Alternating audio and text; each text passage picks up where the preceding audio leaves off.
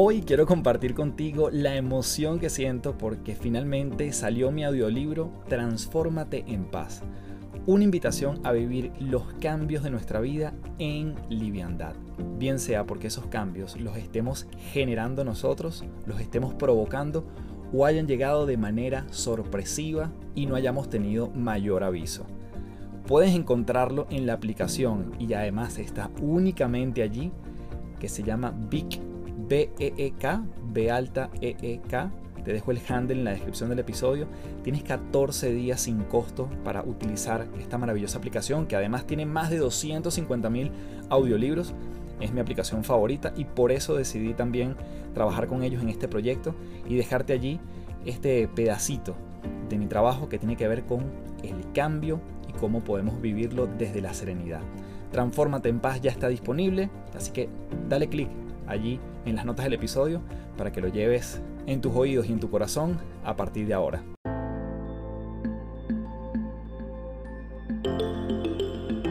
Te doy la bienvenida a las tres principales, un podcast para darle rienda suelta a la curiosidad y la reflexión para elevar nuestra perspectiva a lugares insospechados. Mi nombre es Carlos Fernández y mucha gente me conoce como Café. Soy autor, conferencista internacional y te invito a transformar tu sabiduría en ejecución para vivir una vida en liviandad.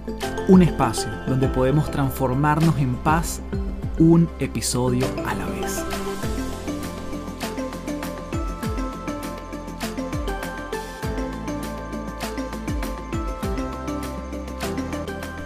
Hello, hello, un gusto saludarte. Mi nombre es Carlos Fernández, arroba Café del Éxito en todas las redes. Gracias, gracias, gracias, principaleros y principaleras, por ser parte nuevamente de un episodio de este podcast llamado Las Tres Principales.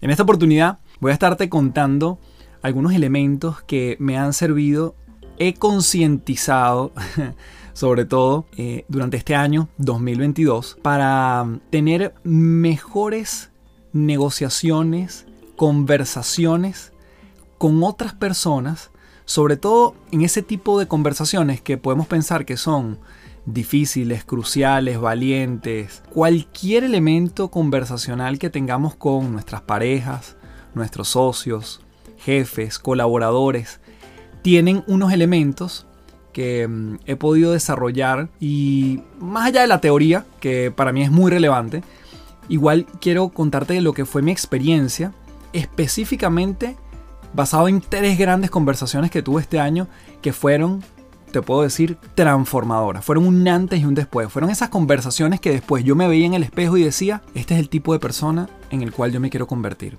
El tipo de persona que puede tener este tipo de conversaciones. El tipo de persona que es capaz de agregarle valor a la persona, de decir las cosas como son, de ser transparentes y asimismo no hacerle daño. Porque lo que siempre vamos a buscar en un tipo de conversación es este elemento de ganar, ganar, que lo hemos escuchado tanto, pero que no necesariamente nuestro sentido común es nuestra práctica común. Así que desde ya comenzamos aquí en las tres principales hablando de elementos, principios y fundamentos en estas conversaciones cruciales. Bueno, te cuento que este año ha estado lleno de momentos donde yo creo que he estado como más despierto a saber cuándo tengo conversaciones que pueden ser un antes y un después, que pueden afectar muchísimo la relación, las emociones están a flor de piel y mm, saber eso de antemano me ha permitido prepararme y diseñar conversaciones donde no siempre salen exactamente como yo lo tenía pensado, pero tener ese marco de referencia, e incluso, te confieso, tener la conversación de repente mientras me estaba duchando, antes de tenerla, de repente mientras estaba en el carro sin mayor eh, distracción, empezaba a decir, bueno, esto es lo que le voy a decir. Y esto lo tenemos muchas veces nosotros presente. Pero aquí lo que te quiero entregar es como un marco de referencia que ha servido para tener éxito y que la relación no salga lastimada durante estas conversaciones que podemos tener a lo largo de la vida. Esto no es solo un momento puntual, sino que en la medida en que uno las va madurando, uno va diciendo, qué maravilla, que ante algo que parecía tan difícil, incluso la otra persona salió feliz o salió muy contenta con mi propuesta. Entonces piensa en todos esos micromomentos. Todos tenemos microconversaciones y todos tenemos macroconversaciones. El primer elemento que te quiero compartir el día de hoy tiene que ver con separar a la persona de la situación. Cuando tú planteas el objetivo desde el principio y le dices a la persona qué es lo que estás buscando con la conversación, ya se trata del problema, no se trata de la persona que tienes enfrente y probablemente él tampoco lo tome personal. Recordemos el gran acuerdo del doctor Miguel Ruiz en su libro Los Cuatro Acuerdos que dice no te tomes nada personal. Pero si bien uno lo tiene presente, y tú si me escuchas aquí en este podcast sabes que yo soy fan de este principio, la otra persona a lo mejor, incluso así lo haya leído, está probablemente a la defensiva también con lo que tú le vas a plantear. Está muy alerta. Sobre todo cuando tú tienes estas conversaciones de, bueno, vamos a reunirnos a tal hora para hablar de este tema. O me gustaría hablar contigo. O mira, no te puedo dar mucho detalle, pero me gustaría que la semana que viene coordinemos una reunión. Entonces, ya todo ese preámbulo, si no soy específico en qué vamos a hablar, y si lo soy, probablemente también despierten las alertas de esta persona. Entonces, número uno, separar a la persona de la situación déjale claro cuál es el objetivo que tú estás buscando. Y voy a tomar un ejemplo muy macro que lo único que te pido es que no te quedes solo con este ejemplo, sino que lo traslades porque el modelo funciona para cualquier situación, para cualquier instancia que tú necesites, para cualquier conversación que tú estés a punto de tener. Esa conversación que estamos procrastinando, que estamos dejándola para después desde hace tiempo, pero sabemos que tenemos que tenerla. Y se va muchas veces acumulando como una bola de nieve y al final puede ser mucho más grande el problema. Entonces, estas conversaciones normalmente entran en el mundo de lo que no es urgente, porque a lo mejor, bueno, no pasa nada si no la hago hoy, si no la hago mañana, si no la hago en tres semanas, pero tienden a ser muy importantes en términos del impacto en la relación, un beneficio que tú necesitas para ti y para la otra persona, en algo que no te deja dormir, abordemos las conversaciones y tengamos el criterio, la planificación de diseñarlas de antemano. Planteas el objetivo, separas a la persona de la situación y en este gran macro ejemplo le dices, una de las cosas que yo estoy buscando en esta conversación, jefe, es que veamos cuál es el valor que yo estoy agregando, cuáles son los problemas que estoy solucionando y ver si hay una posibilidad de yo tener un incremento de sueldo basado en esto que vamos a conversar. Entonces ya no se trata del jefe, no se trata de que el jefe tiene tiempo que no te aumenta, no se trata de que el jefe tiene tiempo que no te escucha, que no te evalúa, que no te da feedback, no se trata de él, se trata de la situación y se trata de ti. Entonces cuando ya se trata de ti, se trata de la situación, él baja las defensas y dice, ok, conversemos. Entonces esto surge en cualquier instancia porque mientras menos sentido de amenaza tenga la otra persona y más lo separemos a él del problema, aunque claramente él es el quien finalmente te va a dar el aumento, él se va a sentir mucho más tranquilo, va a estar más abierto. Y cuando estamos más abiertos, más tranquilos, simplemente pero poderosamente nuestro cerebro no se va a sentir amenazado y va a generar más alternativas posibilidades frente a lo que tú le estás planteando. Así que vamos con el segundo elemento de estas conversaciones cruciales aquí en las tres principales. Luego llega el momento de hablar del tema. Y lo que yo te pediría es que nuevamente planifiques esto de la manera más estratégica posible. Como ya tú sabes que no se trata de la otra persona, sino se trata de cómo tú puedes abordar la conversación, cómo hablas de la situación, y obviamente él es un gran involucrado, incluso puede ser el causante de todo lo que está pasando. Todo esto va a tener unas magnitudes distintas de los niveles de conversaciones que tenemos, del problema que estemos trabajando, de lo que te incomode de la otra persona. Claramente él va a tener un rol protagónico. Y es aquí donde nos toca cruzar dos variables importantes, y es la argumentación y la empatía.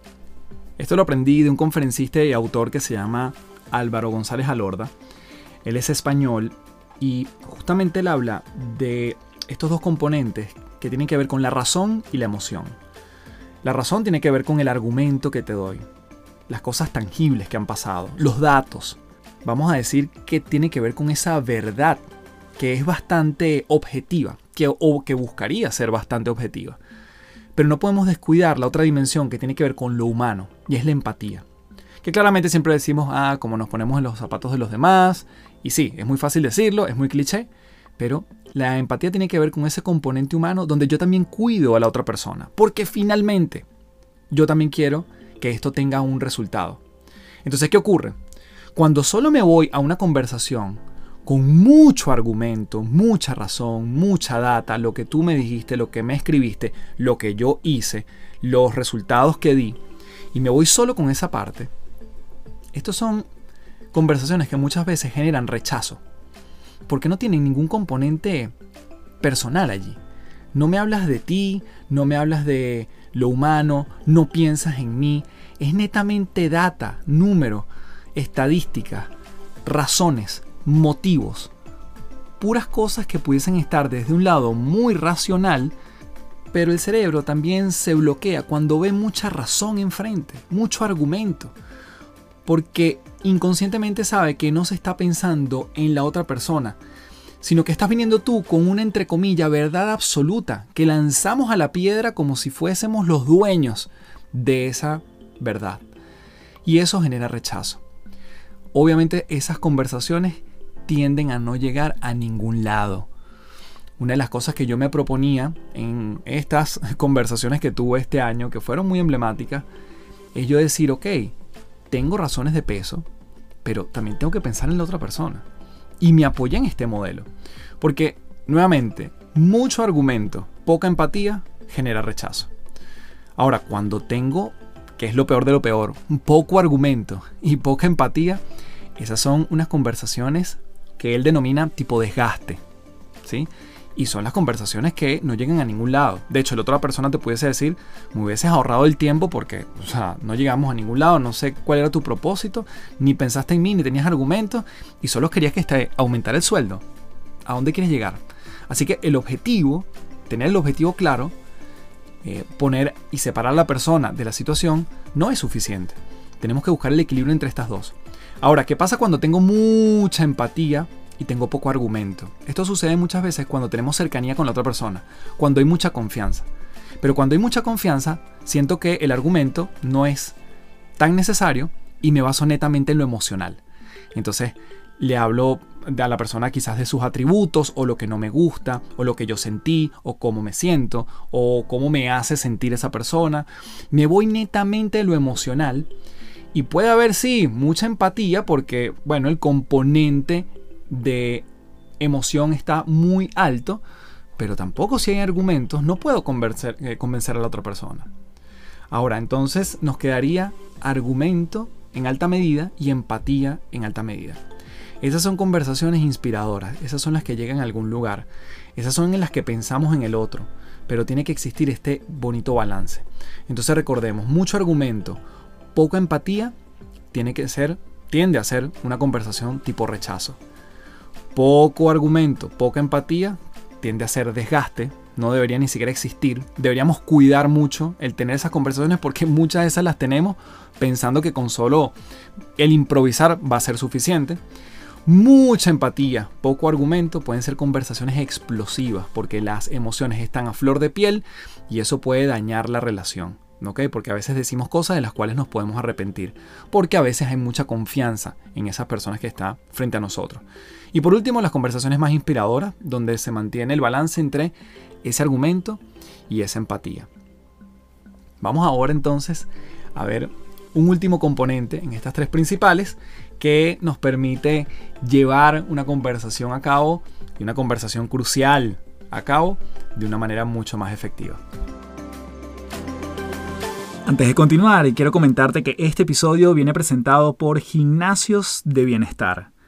Los gimnasios de bienestar son el vehículo para entrenar mes a mes a tu equipo de trabajo en el músculo más importante de estos tiempos, la mente. Si crees firmemente en la constancia para fortalecer en tu equipo temas como liderazgo, feedback, productividad, gestión de cambio, comunicación, trabajo en equipo, creatividad y mentalidad de crecimiento, entre otras habilidades, puedes ingresar a www.cafedelexito.online para inyectarle recurrencia al entrenamiento de tus colaboradores en tu empresa. Seguimos con más de este episodio en las tres principales. Llega el momento entonces de generar alternativas y opciones para ver cuáles son los caminos a los cuales podemos llegar a un acuerdo.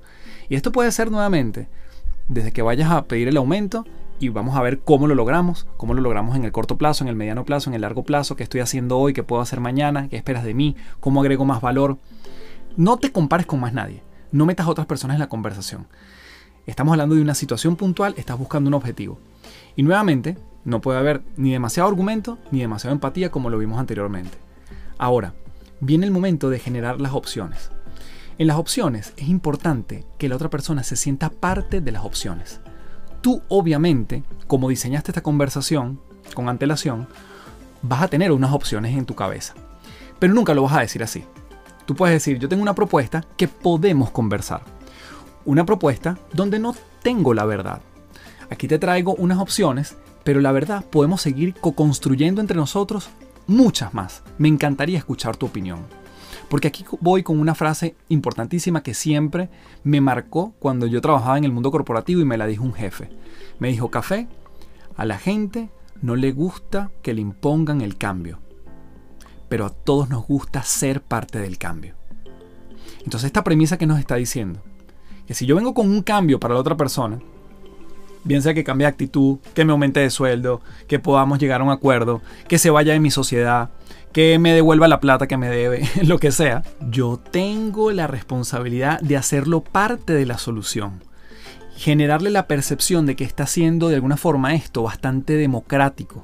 Donde sí, yo te hago unas alternativas y eso habla de mi interés, eso habla del respeto del tiempo por el otro, pero no quiere decir que no vamos a generar nuevas formas de hacer cosas. No vamos a, yo no vengo a plantarte mi verdad sin escuchar la tuya. Quizás la otra persona tiene un punto de vista que yo no había tomado en cuenta. Todo eso es parte de lo que le estamos diciendo con estas pequeñas frases. Quizás lo que vengo a mostrarte es de tu interés. Creo que nos podemos ir por aquí. Podemos tomar estas alternativas. Así lo estoy viendo yo, pero no sé cómo lo ves tú. Entonces nuevamente, este es el momento de plantear opciones en la conversación con la gran premisa que vamos a hacer parte al otro de esas mismas opciones. En el momento que yo vengo con una intransigencia y esto es lo que yo pienso y punto, se cierran las puertas. Sube el argumento, baja la empatía. Entonces, opciones donde la persona se sienta parte. Y esto también es una buena forma de complementar la frase que dije anteriormente, donde dice, me gusta el cambio, pero no me gusta que me cambien. Entonces, pensemos en estas dos. Me gusta el cambio, pero no me gusta que me cambien. Y la que dije anteriormente, a nadie le gusta que le impongan el cambio, pero a todos nos gusta ser parte del cambio. Con eso entonces nos vamos a esta tercera dimensión como para cerrar esta conversación de una manera óptima y donde ambas partes tengan claro cuál es el norte y los pasos a seguir luego de esta. Lo último que nos resta en este tipo de conversaciones cruciales es ponerle un criterio de éxito, un criterio de acuerdo, para que ambas partes sepan que si esto se cumple, la conversación no solo tuvo sentido, sino que ambas partes van a estar muy satisfechas. Si no le ponemos un criterio objetivo, si incluso, bueno, después le puedes dar un soporte escrito por mail, firmar algo si fuese necesario, da lo mismo, pero tiene que existir el acuerdo de si pasa esto, tú y yo vamos a estar satisfechos con la relación, satisfechos con el resultado, satisfechos con los próximos pasos. Pero si no le ponemos un criterio objetivo, lo dejamos al azar. Es como una buena conversación, pudo haber tenido argumento, pudo haber tenido empatía, pero no tiene un criterio objetivo por el cual vamos a medir esto en el tiempo. Entonces es importante que digamos cuál es el indicador. Si estamos en el mundo corporativo en el mundo de ya profesional, cuál es el, el KPI, el SLA, si fuese un acuerdo con un proveedor donde los acuerdos de servicio son unos estándares que tú quieres llegar, un OKR, que sería otro tipo de, de medición, o si eso está en el Balance Scorecard entonces todo lo que tenga que ver con criterios objetivos nos va a permitir medir. Pero vamos a cosas incluso que también pueden ser dialogadas más allá de un número. Si cumplo esta meta, jefe, mi aumento vendría en los próximos tres meses. ¿Estamos de acuerdo con esto? Entonces ya la meta está establecida, está clara, ambas partes están de acuerdo y él se compromete entonces en los próximos tres meses, luego de cumplir la meta, a trabajar o a aumentarte el sueldo. Otra forma que lo podemos decir, bueno, mira, en el momento que tú me des la instrucción, la semana que viene, yo empiezo a trabajar en el proyecto. Entonces, pareciera que el punto de partida es que tú me das la instrucción. No te voy a presionar antes, no te voy a hacer más seguimiento, no te voy a fastidiar más con esto. Espero por tu señal. Por ejemplo, otro caso. Para el 7 de enero comenzamos con el entrenamiento de tu gente. Y esto me toca mucho hacerlo a mí por las conversaciones que tengo con diferentes empresarios, gente de recursos humanos. Mira, comencemos esta día, bloqueemos la fecha. ¿Te parece entonces que una vez generada la orden de compra, yo empiezo a trabajar en los contenidos y los empezamos a rebotar para ver si estás de acuerdo? Entonces la orden de compra es el punto de partida. Perfecto. Ahí ya, nuevamente, ambas partes van satisfechas. Una conversación con la pareja. Mira, ok, entonces ya me queda claro, para no estar desordenados. Todos los martes y miércoles yo busco los niños al colegio. Entonces el criterio de éxito es que martes y miércoles yo sé que, y tú, tú despreocúpate, que yo me voy a hacer cargo. Yo sé que eso me corresponde a mí y no vamos a estar todos los fines de semana viendo cómo va a ser la dinámica con los niños. Otro tema que puedes conversar con un socio o con cualquier otra persona, tú dices, mira, si logramos el 40% de rentabilidad en este proyecto, estamos satisfechos. Incluso hasta el 35% podemos negociar. Entonces son conversaciones que te permiten cerrarlas con el criterio objetivo de que si eso se cumple, ambas partes van a estar vamos a decir, satisfechas o muy contentas o muy por encima de las expectativas. A veces esos criterios tienen un rango, ¿sí? Cuando hablamos sobre todo de, de metas establecidas en números. Mira, entre un 20 y un 30% me parece que está bien. Entonces ya tienes un marco de referencia. Si entramos allí, esta conversación no solo tuvo sentido, sino que la construimos entre los dos y además tiene un criterio objetivo bajo el cual la vamos a medir. Así que esta es la forma que quería darte algunas herramientas para que diseñes conversaciones donde separemos a la persona, que fue nuestro primer elemento, de la situación, trabajar argumento de empatía, buscar opciones donde el otro se sienta partícipe y dejar criterios objetivos donde seamos capaces de medir esto en el tiempo y donde no haya espacio para la confusión o para las malas interpretaciones. Como siempre puedes dejarme tu review en Apple Podcast, tus estrellitas allí en Spotify si me estás escuchando por esa vía. Puedes mencionarme en arroba café del éxito y compartir esto si te agregó valor con más personas. Nos seguimos viendo en un próximo episodio de las tres principales y como siempre me despido diciéndote, transfórmate en paz. Muchísimas gracias. Chao, chao.